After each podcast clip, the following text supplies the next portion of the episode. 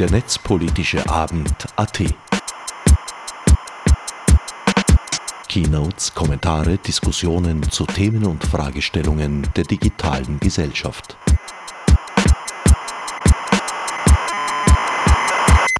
Ja, einen wunderschönen guten Abend hier beim 52. Netzpolitischen Abend virtuell im Netz. Viel lieber wären wir natürlich äh, wie immer im MetaLab.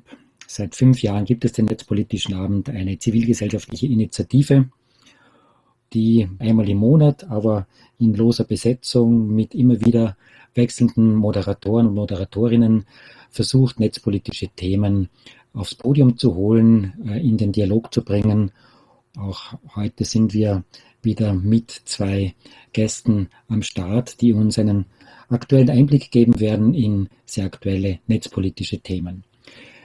Und ganz besonders freut uns, dass Ingrid Brodnik, die vor einer Woche eben gerade erst ihr Buch dazu präsentiert hat, ähm, veröffentlicht hat, heute zu Gast ist und uns zugesagt hat, über ihre, ihre Arbeit, über ihre Recherche dazu ähm, zu berichten. Julia Reda, unsere, unser zweiter Gast, wird uns über ihre Arbeit in ähm, der Gesellschaft für Freiheitsrechte und grundrechtliche Fragen im Spannungsfeld von Copyright zu präsentieren. Mein Name ist Roland Altron-Scheidel.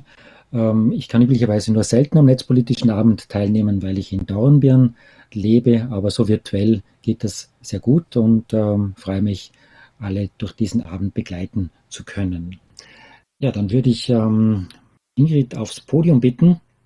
Du bist Journalistin, Ingrid, hast für den Falter äh, geschrieben und schreibst für das Profil Magazin Du hast dich dann als Publizistin selbstständig gemacht und deine Arbeitsschwerpunkte ist das Netz, der Hass im Netz und jetzt äh, mit dem neuen Einspruch eine, ja, ein Versuch, äh, uns etwas in die Hand zu geben, wie wir denn mit Verschwörungstheorien umgehen sollen.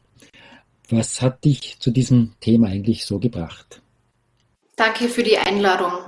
Zum Thema hat mich gebracht, dass im Rahmen der Corona-Krise ich immer wieder E-Mails und andere Anrufe, Kontaktaufnahmen gehabt habe von Menschen, die selbst in ihrem Familienkreis, auch unter guten Freunden mit solchen Falschheiten bis hin zu Verschwörungserzählungen konfrontiert sind und die sich gefragt haben, was können sie da machen, auch wie kann ich diskutieren.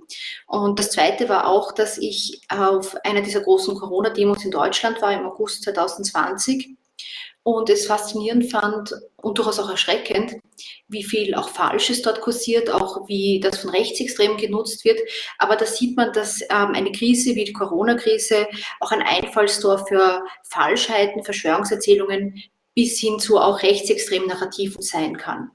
Und ich glaube, es gibt so ein paar ähm, Erkenntnisse, aus der Wissenschaft, auch ein paar Erfahrungen aus der Praxis, die einem beim Diskutieren helfen können.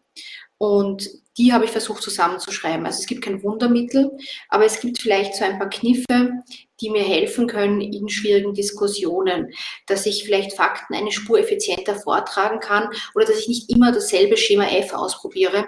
Nämlich das Schema F ist häufig, dass man versucht, das Gegenüber so lange mit Fakten zuzuschütten, bis es einfach die Welt anders sieht. Und das funktioniert häufig nicht.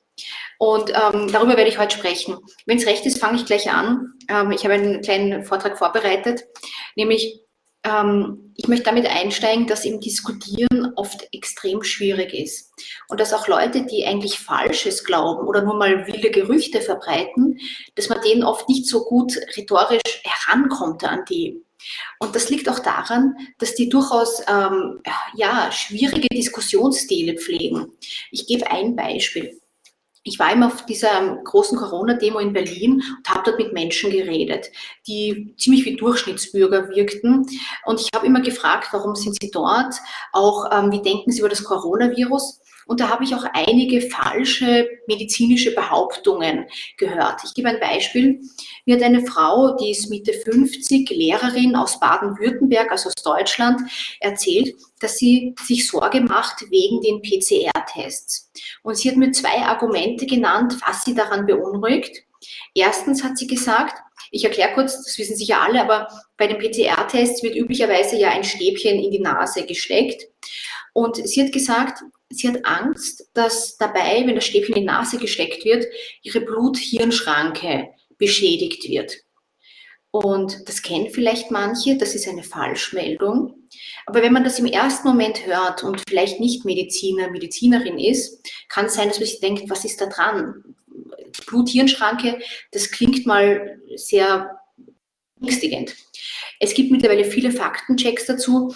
Der Witz ist, oder witzig ist es ja nicht, aber die Sache ist, es gibt eine Blut-Hirn-Schranke im Körper, aber die ist nicht in der Nase. Dementsprechend macht das Stäbchen dort nichts. Das Zweite, was sie sagte, fand ich aber auch interessant, nämlich sie sagte zu mir, der PCR-Test beunruhige sie auch deshalb, weil, Zitat, die dann meine DNA haben.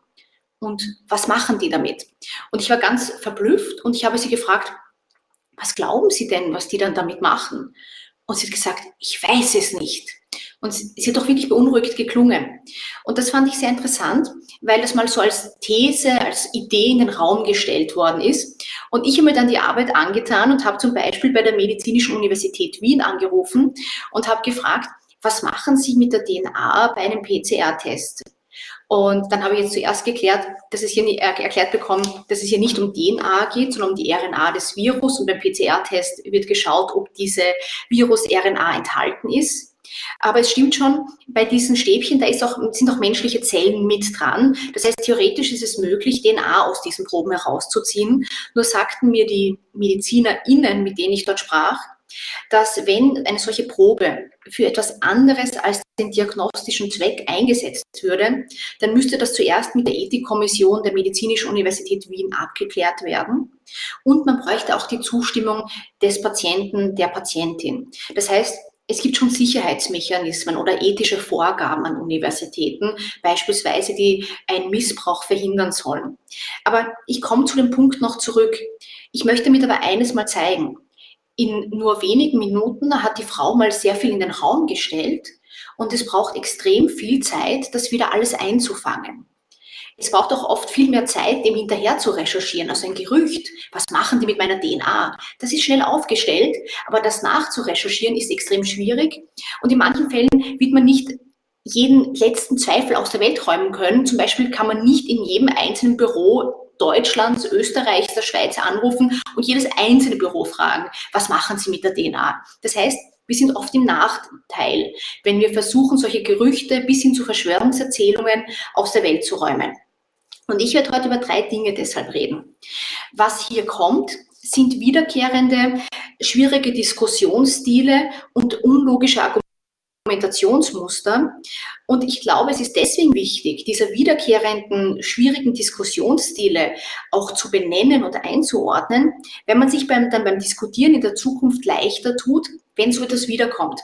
Weil meine Erfahrung ist, sehr häufig bauen Falschmeldungen bis hin zu Verschwörungserzählungen auf den ähnlichen schiefen Logikvarianten auf, auf schiefen Denkweisen, beziehungsweise sie nutzen oft ähnliche rhetorische Tricks. Und es hilft mir, auch solche Momente zu erkennen, ähm, um dann meine Diskussionsstrategie darauf abzustellen. Das Zweite, worauf ich eingehe, ist, ähm, das Wichtige ist, was haben, oder das Interessante ist, Warum ist das aber so verlockend? Warum glaubt eine Lehrerin aus Baden-Württemberg solche Sachen? Wie kann man erklären, dass auch gerade jetzt so viele Menschen sich dem zugeneigt fühlen, also wirklich in Verschwörungsmythen? Ähm, weil wenn man auch den emotionalen Reiz der Desinformation bis hin zum Verschwörungsmythos kennt, dann glaube ich, kann man womöglich auch einfühlsamer diskutieren oder manchmal auch Situationen erkennen, wo jemand vielleicht gefährdet ist. Dieser emotionale Reiz ist nämlich das Kernproblem. Viele dieser Meldungen sind eigentlich inhaltlich leicht widerlegbar, aber es ist nicht der Inhalt, wo sie so erfolgreich sind. Die sind nicht so schlüssig oder so clever konstruiert, sondern die sind emotional interessant, geben Leute, erfüllen zum Beispiel ein emotionales Bedürfnis. Und da komme ich jetzt schon zum dritten, als, zum Abschluss dann. Wenn ich den emotionalen Mehrwert oder den Reiz solcher Erzählungen kenne, kann ich vielleicht auch andere Diskussionstaktiken ausprobieren. Ähm, wohlgemerkt, ich habe schon gesagt, es gibt kein Wundermittel. Also es gibt nie eine Garantie, dass einem das Gegenüber zuhört. Das liegt oft am Gegenüber selbst, wie sehr es noch bereit ist zuzuhören. Aber es gibt so ein paar Methoden, wie man sich eine Spur leichter oder eher verständlich macht. Und ich glaube, das Diskutieren oft für uns alle überfordernd ist. Und es ist gut, solche Erkenntnisse aus der Wissenschaft oder Erfahrungen aus der Praxis mh, hm, zu kennen, wenn man eine Spur mehr Halt hat. Und ich habe etwas extrem Uncooles gemacht. Ich habe keine Slides mitgebracht, aber ich weiß nicht, ob er mich groß sieht oder die Bildschirm da, ich hoffe, man kann es lesen, aber ich habe das Internet ausgedruckt, also ein Meme, nur um unser Gefühl zu ähm, verdeutlichen. Das ist ein Tweet, den ich hier beinhart ausgedruckt habe. Ähm, ja, ziemlich uncool.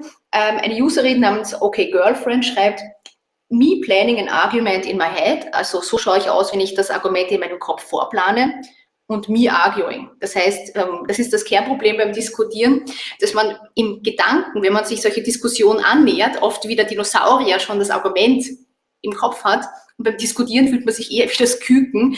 Das heißt, es gibt permanente Überforderung.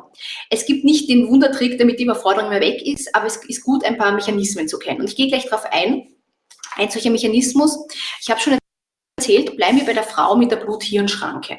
Das ist interessant, das kennen sicher einige, ähm, dass plötzlich mit solchen Fachbegriffen herumgeworfen wird. Natürlich, MedizinerInnen wissen, ähm, die Blut-Hirn-Schranke, ist in Wirklichkeit ganz woanders, das hat nichts mit dem Stäbchen in der Nase zu tun. Aber ich als Nichtmedizinerin, ich bin im ersten Moment überfordert. Und das ist eine Diskussionstaktik, die kann man als Techno-Babble bezeichnen. Ähm, das ist nämlich wirklich wie in den Science-Fiction-Serien, das kennen sicher einige. Wenn in der Science-Fiction die Handlung vorangetrieben werden soll oder wenn man erklären will, was gerade passiert, dann werden oft irgendwelche erfundenen Worte ähm, äh, quasi eingeschleust. Die, äh, äh, die temporale Polarisation führt dazu, dass das Raumschiff in die Vergangenheit geworfen wird.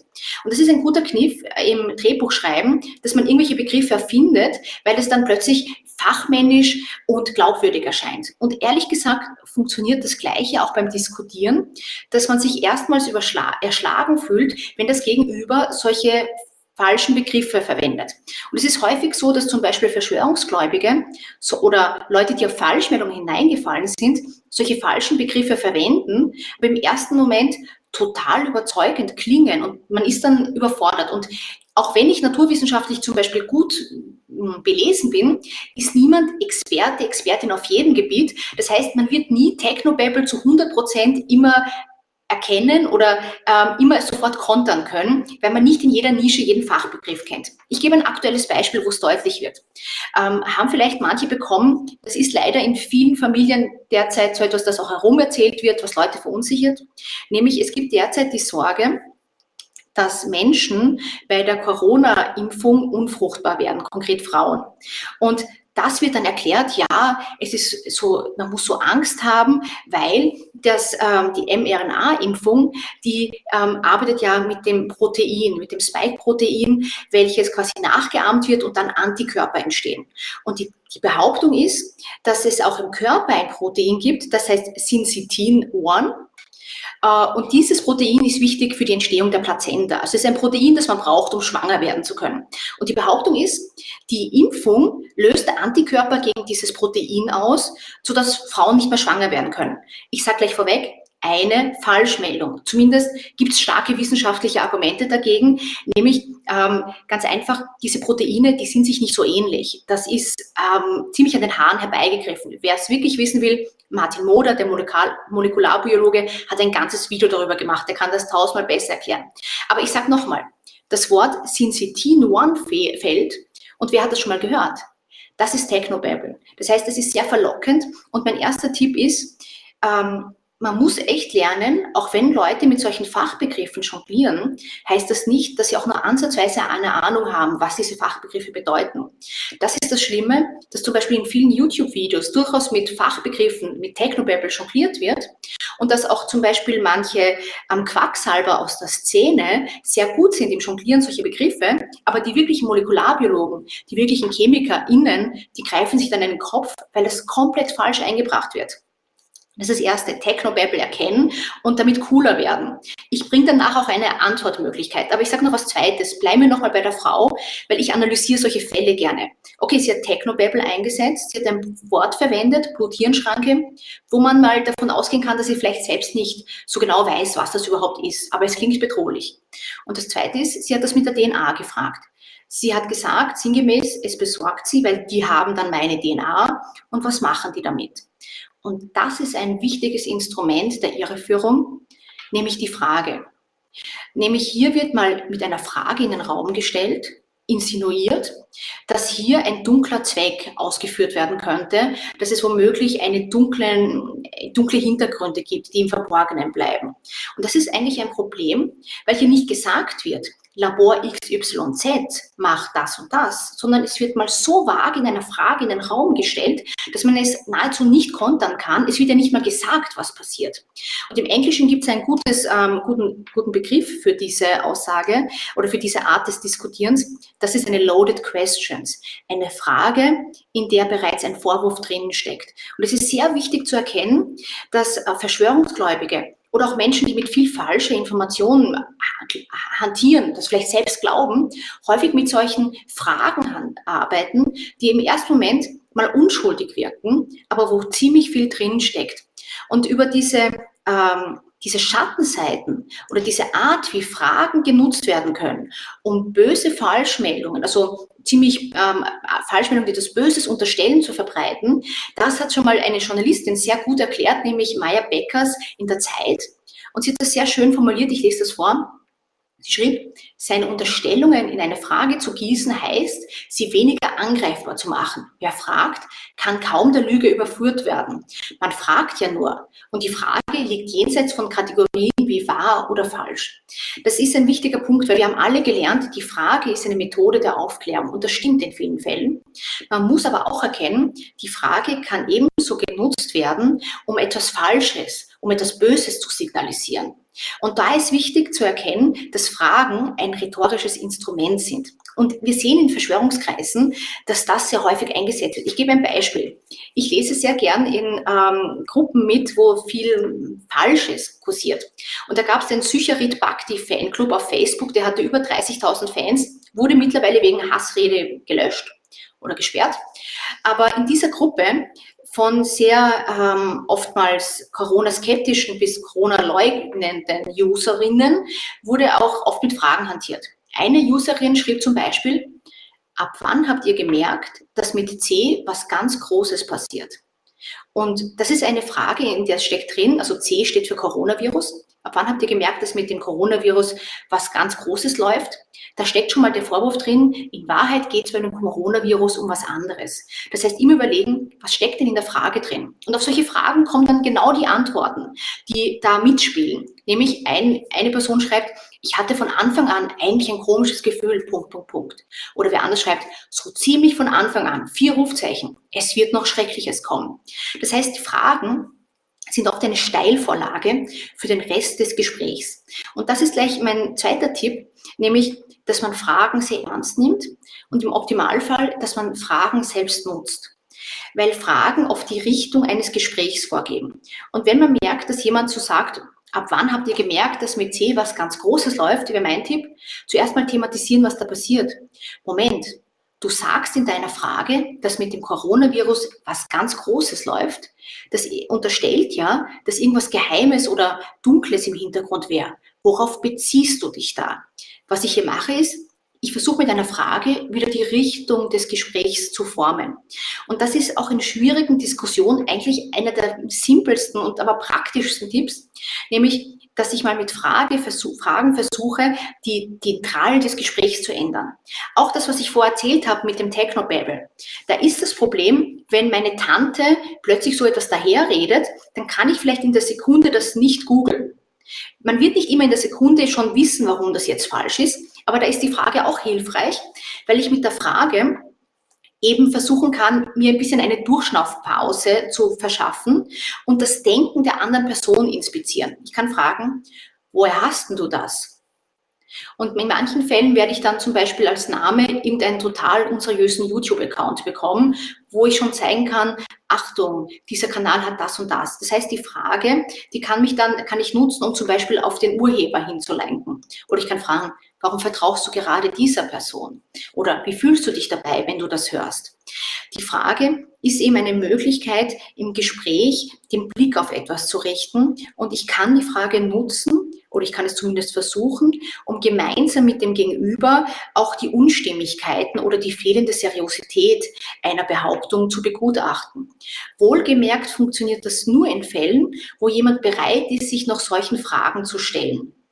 Aber gerade wenn ich merke, dass dieses reine Geplänkel, mein Gegenüber sagt irgendwas, ich entgegne mit Fakten, wenn ich merke, dieses Ping-Pong funktioniert nicht sonderlich, also ich komme nicht weiter, kann die Frage recht gut funktionieren, vor allem wenn man sehr offen und einfach ähm, empathievoll fragt. Also wenn man zeigt, mich interessiert das wirklich und damit das Gegenüber einerseits zeigt, du, ich höre dir zu, aber es auch motiviert, selbst genauer hinzuschauen.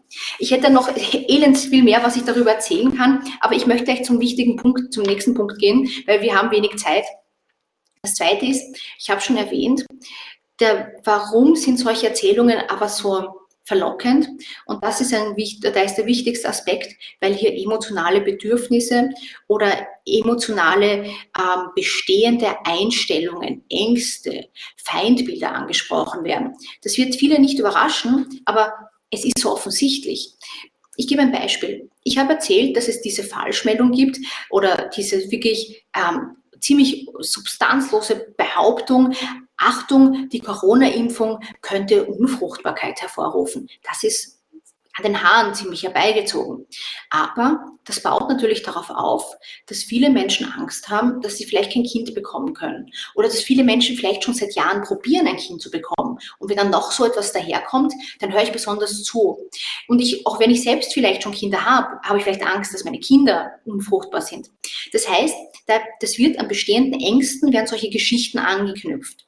Und wir sehen auch, dass Emotionalität ähm, gerade auch im Internet zu einer hohen Viralität führt, dass nämlich manche Emotionen eine höhere Wahrscheinlichkeit wahrscheinlicher, Verbreitung wahrscheinlicher machen. So, der Hintergrund ist nämlich, dass es aktivierende Emotionen gibt. Und ich gehe jetzt nicht elendslang darauf ein, weil ein bisschen die Zeit fehlt. Verzeihung, ich muss schneller machen. Ähm, aber ganz einfach, zwei Wissenschaftler, Jonah Berger und Catherine Milkman, haben das bei der Webseite der New York Times untersucht, weil die Webseite der New York Times führt genau Buch, ähm, welche Artikel stark per E-Mail über einen Knopf auf der Seite weitergeleitet worden sind. Und die konnten sehen, dass Emotionalität zu einem stärkeren Weiterleiten per E-Mail führt und dass gewisse Emotionen auch umso stärker dies begünstigen. Ich zeige das ganz kurz her. Ich habe wirklich nochmal was ausgedruckt. Verzeihung. Das sind die unterschiedlichen ähm, Emotionen, die getestet worden sind. Hier generell sieht man, Emotionalität führte zu mehr Viralität. Und Positivität, also positive Emotionen wurden auch noch belohnt. Das klingt jetzt im ersten Moment gut. Auch oh, das kann man hier so ein bisschen locker als erfreutes Staunen ähm, übersetzen. Ähm, erfreutes Staunen hatte sehr, sehr gute Werte, vor allem mit dieser Positivität gemeinsam. Aber man sieht schon zwei interessante andere Dinge. Anger, also Wut, führte auch sehr stark zu einer Viralität, nämlich hatte eine, ein Drittel eine höhere Chance, viral zu werden, ein Artikel, der Wut auslöste. Und auch Anxiety, Besorgnis, führte zu einer deutlich stärkeren Viralität. Wohingegen Trauer eher Leute passiv macht. So eine, eine Überlegung dahinter ist, dass Trauer eher dazu führt, dass sich Leute einegeln. Und wenn wir uns dann anschauen, welche Falschmeldungen bis hin zu Verschwörungserzählungen kursieren, dann sind das häufig Dinge, die mir Angst machen, jemand könnte unfruchtbar sein, oder die mich wütend machen, was dieser Bill Gates da aufführt. Das ist das Erste, aber noch mehr als das und es geht tiefer. Solche Verschwörungserzählungen, die erfüllen auch emotionale Bedürfnisse. Nämlich, da geht es nicht nur darum, dass ich vielleicht wütend werde, wenn ich das glaube, sondern muss davon ausgehen, dass gerade in Krisenzeiten die Sehnsucht nach zum Beispiel einer großen Wahrheit steigt. Und ich lese das kurz aus meinem Buch vor, weil ich es da einfach zusammengefasst habe. Und ich glaube, das ist ähm, einfach das Praktischere, als wenn ich es jetzt nur wörtlich irgendwie wiedergebe. Es gibt eine ganz tolle Forschungsarbeit von Forschenden der Univers Universitäten Kent, Oxford und Miami, die extrem viele Studien zusammengetragen haben und eben einen Überblick geben. Und die fassen den Forschungsstand so zusammen, dass es drei Motive gibt, warum Menschen sich zu Verschwörungserzählungen hingeneigt fühlen. Und ich lese das kurz vor. Das ist eben aus meinem Buch. Ähm, ich beginne mit dem ersten Grund. Erstens gibt es erkenntnistheoretische Beweggründe, warum Menschen sich zu Verschwörungserzählungen hingeneigt fühlen. Denn Verschwörungserzählungen liefern eine schlüssig scheinende, umfassende Erklärung der Welt und gerade in Zeiten von Ungewissheit scheint die Attraktivität solcher großen Erklärungen stärker zu sein. Zweitens, Existenzielle Beweggründe, Gefühle der Machtlosigkeit scheinen beispielsweise das Festhalten an Verschwörungserzählungen zu begünstigen. Zitat, Menschen, denen es an Handlungsmacht und Kontrolle fehlt, können ein Gefühl von Kontrolle zurückgewinnen, indem sie an Verschwörungstheorien glauben, weil diese die Chance bieten, offizielle Erzählungen abzulehnen und Menschen das Gefühl ermöglichen, dass sie eine bessere Erklärung haben, schreiben die Forschenden. Und schon vor der Covid-19-Pandemie war zu beobachten, dass Leute, die solchen Erzählungen glauben, oft auch eher der Meinung sind, der Wirtschaft gehe es zunehmend schlechter. Und ich komme zum dritten Punkt und dann sind wir schon in dem, mit dem Hintergrund fertig. Es gibt auch soziale Beweggründe. Das finde ich besonders interessant. Ich lese nochmal das vor. Verschwörungserzählungen können auch eine Form der Selbstaufwertung sein. Dies legen unterschiedliche Arbeiten nahe. Die, der Psychologe Roland Imhoff und die Psychologin Pia Lamberti zeigten zum Beispiel einen leichten Zusammenhang zwischen dem Bedürfnis nach Einzigkeit, Einzigartigkeit und einer Verschwörungsmentalität auf. Und noch mehr als das, Untersuchungen deuten auch darauf hin, dass Verschwörungserzählungen dem Aufwerten der eigenen Gruppe dienen dies lässt sich auch als kollektiver Narzissmus bezeichnen. Hierbei wird die Eigengruppe sehr positiv gesehen, wenn gleichzeitig eine Fremdgruppe abgewertet wird. Dieser Aspekt passt übrigens dazu, dass einige Verschwörungsmythen rassistischer Natur sind oder sich antisemitischer Stereotype bedienen. Sorry für die lange ähm, Übersicht, aber das heißt, es gibt nicht den einen Grund, sondern es gibt eigentlich eine Fülle von Anknüpfungspunkten, warum wir solche Geschichten womöglich zusagen. Erstens, ich bin in einer verunsicherten Phase und da gibt es die Erklärung für alles, die bietet mir halt. Das zweite ist, ich habe Angst, ich habe das Gefühl von Kontrollverlust, der Boden wurde mir quasi unter den Füßen weggenommen. Da fühlt es sich ähm, womöglich bequemer an, diese Gewissheit zu haben, etwas, das Gefühl, ich habe etwas Besseres als die offizielle Erklärung. Und drittens eben auch, es kann sich gut anfühlen, ich kann mich sogar cleverer anfühlen als die anderen, wenn ich das Gefühl habe, ich habe mehr verstanden. Ich bin einzigartig. Ich habe das durchblickt und die anderen sind die Schlafschafe. Und das ist so wichtig, weil mein Eindruck ist, dass Außenstehende oft unterschätzen, wie viel Halt Verschwörungsmythen Leuten in der Szene geben. Und ich habe jetzt schon voll überzogen, darum komme ich zum Punkt und erzähle ganz viel nicht mehr. Das Wichtige ist, es wird leichter beim Diskutieren, wenn man berücksichtigt, wie attraktiv es manchmal sein kann, Falsches zu glauben und wie schwierig es dann ist, davon runterzusteigen. Aber manchmal gelingt das. Und ich habe für mein Buch mit einer Frau geredet, die heißt äh, Angela Sanchez Mengele, die kommt aus Deutschland und die war eine Zeit lang, sogar ein paar Jahre lang, Verschwörungsgläubige. Und die hat mir erzählt, dass das ein langer Weg zurück war, den sie laufen musste. Und da gab es nicht den einen Moment, wo sie dazugelernt hat und umgedacht hat, nicht das eine Gespräch und dann war alles sonnenklar, Nein, das waren viele, viele Momente der Irritation, auch ähm, durchaus auch Verwürfnisse in, in der Szene, wo sie so skeptisch wurde. Zum Beispiel war sie skeptisch, als sie die These des großen Bevölkerungsaustausches gehört hat. Sie hat zwar geglaubt, es gibt eine Elite, die steuert insgeheim die Welt, aber das war ihr zu rechts. Also da hat sie dann nicht so ganz mit können. Aber wichtig war auch, dass sie dann langsam ins Nachdenken, langsam zum Zweifel kam. Und erstens, dass es noch Fakten und Faktenchecker gab. Sie hat mir erzählt, eines Tages hat sie dann einen Faktencheck von Mimikama gelesen, wo, eine, wo die Chemtrails-Erzählung überprüft wurde. Da ging es um Bilder, die aus dem Kontext gerissen oder gar manipuliert waren. Aber der springende Punkt ist, sie las das und sie hat es geglaubt. Und das ist wichtig. Wenn jemand dann wieder so langsam ins Zweifeln kommt, dann ist der Moment, wo solche Faktenchecks doch wieder etwas bewirken können.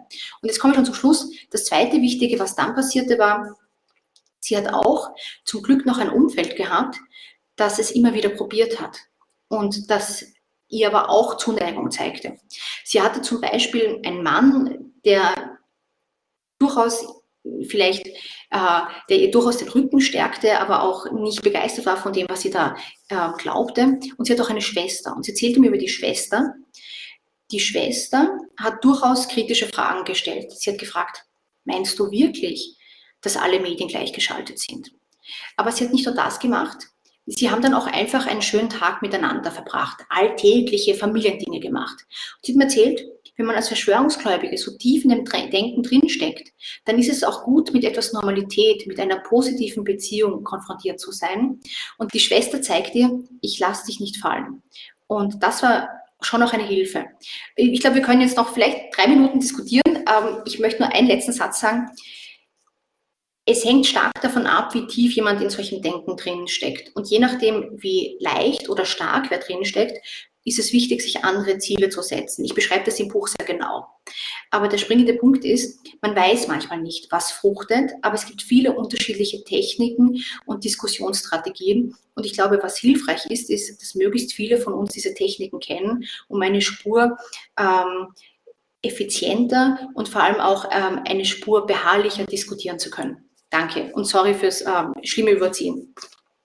Ja, vielen Dank, Ingrid. Ähm, dir könnten wir wesentlich länger noch zuhören, natürlich mit deinen schönen Erklärungsmustern, die du wunderbar auch ähm, erläutern und herleiten kannst. Vielen Dank, Ingrid. Wir sind beim 52. Netzpolitischen Abend und unser zweiter Gast ist Julia Reda. Sie ähm, hat sich ähm, mit der EU-Urheberrechtsreform beschäftigt, mit der Regulierung von Online-Plattformen, war einige Jahre im EU-Parlament und wird uns heute etwas erzählen über ja, neue Regulierungen, die kommen, den Digital Service Act. Ähm, was wird dieser beinhalten? Wie weit sind wir hier ähm, in der Umsetzung?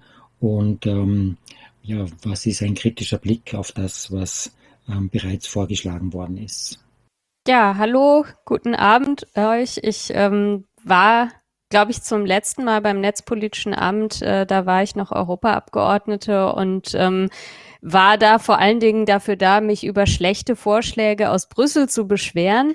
Äh, das ist heute tatsächlich erfreulicherweise etwas anders. Also inzwischen bin ich äh, bei der Gesellschaft für Freiheitsrechte in Deutschland tätig, die sich ähm, für die Durchsetzung der Grundrechte auch äh, vor Gericht einsetzt und wir verfolgen diesen Digital Services Act, der im Moment auf EU-Ebene ähm, diskutiert wird, sehr genau, weil er durchaus für den Schutz der Grundrechte im Internet ähm, äh, ganz entscheidend sein könnte und auch gewisserweise einen Paradigmenwechsel ähm, darstellt. Also ähm, grundsätzlich ist es ja so, dass äh, die Grundrechte in erster Linie ähm, die Menschen vor Eingriffen durch den Staat ähm, schützen. Und diejenigen, die damals die Upload-Filter-Diskussion verfolgt haben, die werden wahrscheinlich auch dieses Argument manchmal gehört haben. Also, dass äh, zum Beispiel Teile der, der Unterhaltungsindustrie äh, gesagt haben, ja, was beschwert ihr euch denn ähm, äh, über Uploadfilter? Das sind ja letzten Endes private Plattformen. Wenn man auf YouTube oder wenn man auf Facebook nicht mehr posten kann, dann sei das ja keine Einschränkung der Meinungsfreiheit, weil man kann ja alles auf seiner eigenen Webseite machen. Und ähm, ich habe das nie besonders überzeugend gefunden und äh, deshalb habe ich mich natürlich auch gegen äh, die Uploadfilter engagiert. Und ähm, inzwischen findet auch die EU-Kommission das nicht mehr besonders überzeugend. Das, und das ist eine Entwicklung, die mich doch sehr gefreut hat. Also ähm, inzwischen hat sich die Erkenntnis durchgesetzt, dass äh, die Möglichkeit für Individuen, ähm, auf Plattformen kommunizieren zu können, sich dort mit anderen Leuten zu vernetzen, sich vielleicht auch politisch zu, zu engagieren, ein wichtiger Teil der demokratischen Teilhabe ist und deshalb ähm, es eben keine rein privatwirtschaftliche Entscheidung von so einer Firma wie Facebook sein sollte, wer dort äh, was sagen darf und was nicht. Ähm, diese Debatte wurde vor kurzem, finde ich, ein kleines bisschen verwirrt durch äh, die Diskussion über die Sperrung von ähm, den Social-Media-Accounts von Donald Trump. Ähm, verwirrt deshalb, weil das, finde ich, eigentlich eine der eher unproblematischen Moderationsentscheidungen äh, ähm, war, die wir in den letzten Jahren so gesehen haben. Also in diesem Fall Donald Trump, sehr mächtige, sehr äh, reichweitenstarke Person, der äh, dementsprechend eben auch ähm, ähm, quasi darauf aufmerksam machen konnte, dass er gesperrt wurde. Die Entscheidung wurde von Menschen getroffen, nach mehrmaligen äh, Verwarnungen und es handelte sich auch äh, äh, teilweise um sehr extreme Statements. Also im Grunde genommen hatte dieser Fall eine ganze Reihe von Eigenschaften, die viele Moderationsentscheidungen auf den sozialen Medien nicht haben.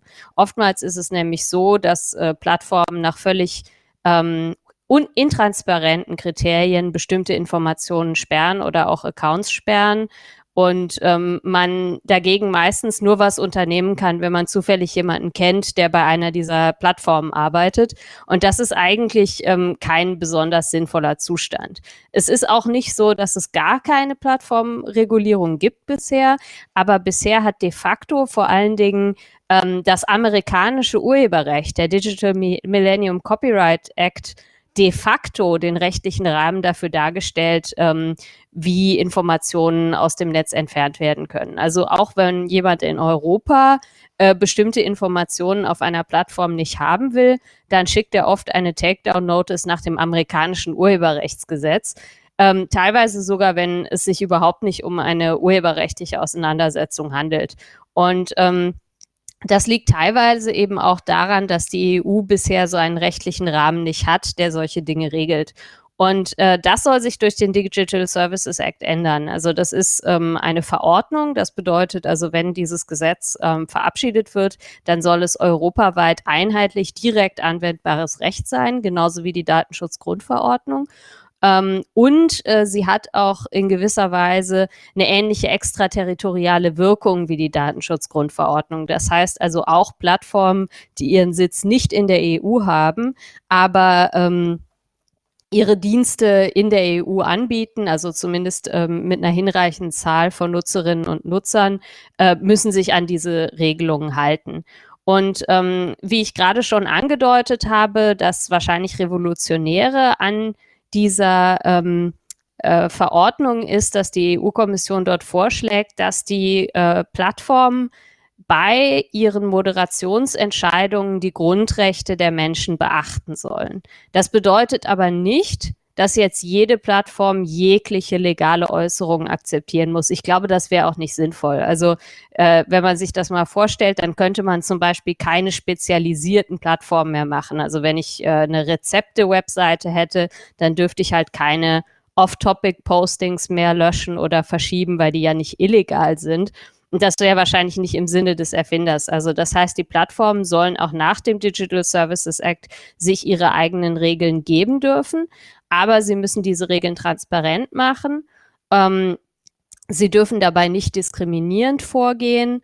Ähm, sie müssen auch offenlegen, ähm, wie sie diese Regeln durchsetzen, also ob sie dabei zum Beispiel äh, technische Hilfsmittel wie Uploadfilter benutzen und es gibt dagegen einen Rechtsweg. Also das bedeutet, ähm, alle Plattformen ab einer bestimmten Größe, also die keine kleinen Unternehmen sind, müssen einen internen Beschwerdemechanismus anbieten, ähm, wo man sich eben über die Sperrung von Inhalten oder auch über äh, die Sperrung eines Accounts beschweren kann.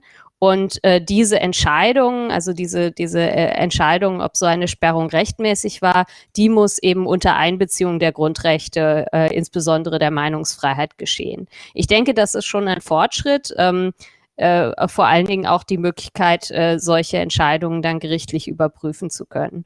Ähm, was auch, denke ich, ein großer Fortschritt ist, ist die Transparenz. Also bisher ist es so, dass man eigentlich kaum Informationen darüber hat, welche ähm, Informationen Plattformen auf wessen Wunsch hin sperren lassen. Es gibt eine freiwillige Datenbank äh, des äh, schon erwähnten amerikanischen Urheberrechts, ähm, also wo solche Takedown-Notices gesammelt werden. Das nennt sich die Lumen Database, ähm, die aber bisher freiwillig ist. Also da machen manche Unternehmen mit Äh, zum Beispiel Google oder Twitter schicken dort ihre, ihre Nachrichten hin, wenn sie Sperraufforderungen bekommen. Aber andere äh, machen das nicht. Also zum Beispiel YouTube, obwohl es Teil des gleichen Konzerns ist, äh, macht da nicht mit. Und äh, in dem Digital Services Act steht drin, also dass die äh, Übermittlung von solchen ähm, Sperrentscheidungen an so eine öffentliche Datenbank äh, verpflichtend werden soll. Und das ist eine ganz, ganz wichtige Ressource für die Wissenschaft, aber auch für Organisationen, die die Grundrechte vertreten oder Nutzerinnen und Nutzer vertreten, um Missbrauch aufzudecken. Also ich will das mal an einem ganz äh, praktischen Beispiel transparent machen. Es gab eine sehr, sehr äh, exzellente Recherche ähm, des Wall Street Journal, wo sie festgestellt haben, dass bestimmte Unternehmen äh, Tausende von Links aus der Google-Suche entfernen lassen, meistens im Auftrag von irgendwelchen ähm, Leuten, die ihre Reputation reinwaschen wollen. Also über die stehen vielleicht irgendwelche unliebsamen Informationen im Internet, vielleicht, dass sie in, in Betrügereien verwickelt waren oder was auch immer.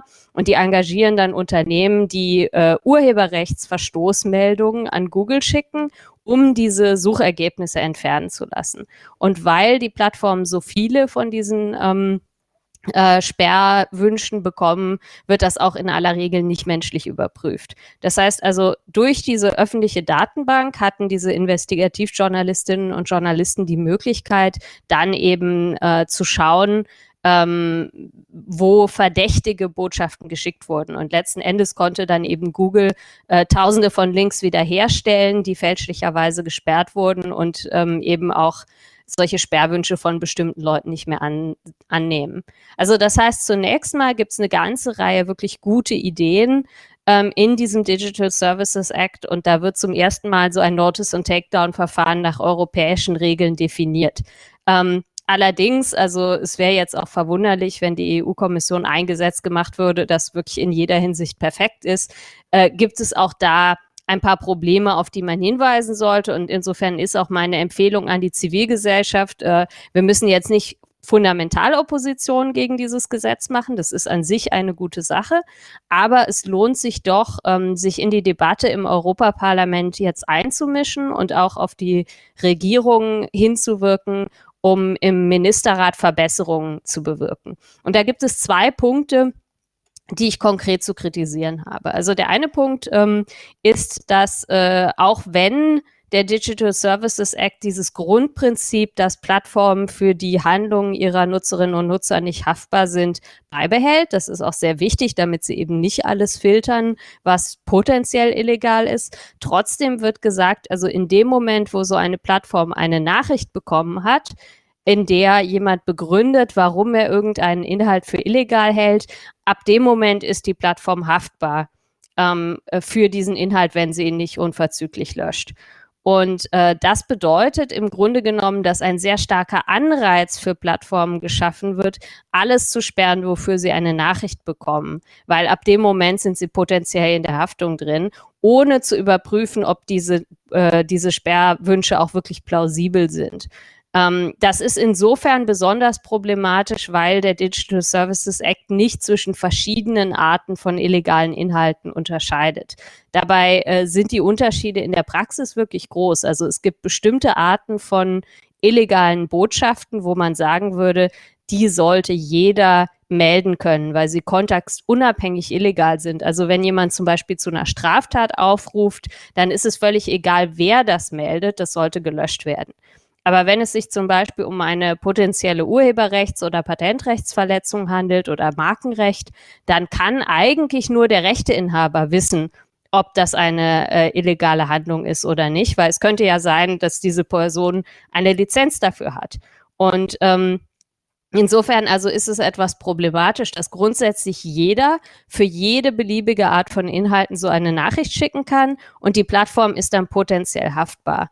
Und äh, ich glaube, der Anreiz für Plattformen, einfach automatisch alles zu sperren, wofür sie so eine Sperrverlangen bekommen, wird auch dadurch verstärkt, dass der Digital Services Act explizit erlaubt, dass die Plattformen diese, ähm, diese Sperrverlangen automatisch verarbeiten können. Zwar müssen sie das transparent machen, also sie müssen dann irgendwie öffentlich machen, übrigens, wir sperren automatisch, aber diese Möglichkeit ist durchaus vorgesehen. Das heißt also, obwohl der Digital Services Act keine Upload-Filter vorschreibt, was schon mal ein riesiger Fortschritt ist gegenüber Terrorverordnung, Urheberrechtsrichtlinie, all diese problematischen Gesetzgebungen, die wir in den letzten Jahren gesehen haben, besteht doch eine gewisse Gefahr, dass dieser Mechanismus, dass eben jedes Sperrverlangen eine Haftung erzeugt, ähm, dafür sorgen könnte, dass Plattformen in der Praxis trotzdem stärker auf Filter setzen würden. Also das ist was, äh, was man, denke ich, nochmal überarbeiten sollte. Ähm, ein zweiter Kritikpunkt, auf den ich auch hinweisen möchte, ist ähm, äh, die sogenannte Three Strikes-Regelung. Also das ist auch etwas, was äh, man aus dem US-amerikanischen Urheberrecht schon kennt. Ähm, jeder, der vielleicht schon mal mit YouTube-Strikes zu tun hatte, das ist im Grunde genommen eine Implementierung ähm, der Regeln aus dem amerikanischen Digital Millennium Copyright Act. Also da steht drin, ähm, dass eine Plattform eine Vorschrift haben muss, um die wiederholte ähm, den wiederholten Upload von illegalen Inhalten durch denselben Account zu, zu verhindern. Also eine Repeat Infringer Policy nennt man das. Ähm, und leider haben viele Plattformen das auf eine ziemlich problematische Art und Weise implementiert. Also bei YouTube ist es zum Beispiel so, wenn man gegen die YouTube-Regeln verstößt oder wenn der Verdacht besteht, dass man dagegen verstößt, dann wird ein Inhalt gelöscht und dann hat man die Wahl. Entweder man widerspricht dieser Löschung, weil man der Meinung ist, es war falsch, aber damit riskiert man, dass man einen Strike bekommt. Wenn man einfach die Sperrung hinnimmt und sich nicht beschwert, dann wird das nicht passieren in aller Regel. Und dadurch wird ein Anreiz geschaffen, dass man sich über solche Sperrentscheidungen nicht beschwert, weil man immer riskiert, wenn man drei Strikes bekommt, dann wird der Account gesperrt. Und ähm, das ist natürlich für die Plattform relativ praktisch, weil je weniger Beschwerden es über Löschentscheidungen gibt, desto weniger Arbeit äh, wird bei den Plattformen erzeugt. Aber es kann natürlich auch zu so einer Art Selbstzensur führen. Also wenn man irgendwie äh, Angst haben muss, dass man solche Strikes bekommt, dann lohnt es sich nicht, zum Beispiel dagegen vorzugehen, wenn ein legales Zitat oder sowas gesperrt wurde. Ähm, die, die Problematik mit, diesem, mit dieser Three Strikes-Regelung hat sich auch neulich bei der äh, Livestream-Plattform Twitch gezeigt. Da war es so, dass einfach ähm, große Plattenlabels auf einmal angefangen haben, Takedown-Notices an Twitch zu schicken für Inhalte, die teilweise schon seit Jahren auf der Plattform befindlich waren. Und dann haben manche User einfach drei Strikes auf einmal bekommen und quasi von heute auf morgen war ihr Account gesperrt, ohne dass sie wirklich wussten, was sie dagegen hätten tun können. Insofern also ähm, ist es zumindest problematisch, dass diese Repeat Infringer Policy, also dass die Plattformen verpflichtet sind, sozusagen Wiederholungstäter zu sperren, ein bisschen problematisch ist, weil dabei sichergestellt werden muss, dass äh, diese Person erstmal die Möglichkeit hat, das Verhalten zu korrigieren oder dass auch mögliche Fehler eines Algorithmus aufgeklärt werden können, bevor jemand einfach äh, gesperrt wird. Ähm, das sind aber, denke ich, im, im Großen und Ganzen doch eher kleinere Kritikpunkte an einem Regelwerk, das insgesamt die Transparenz der Moderationstätigkeit äh, äh, der Plattform extrem erhöht und zum ersten Mal so eine Art Nutzerrechte gegenüber den Plattformen einführt, ähm, dass eben nicht man willkürlich von einer Plattform verbannt werden kann, was denke ich grundsätzlich eine gute Sache ist.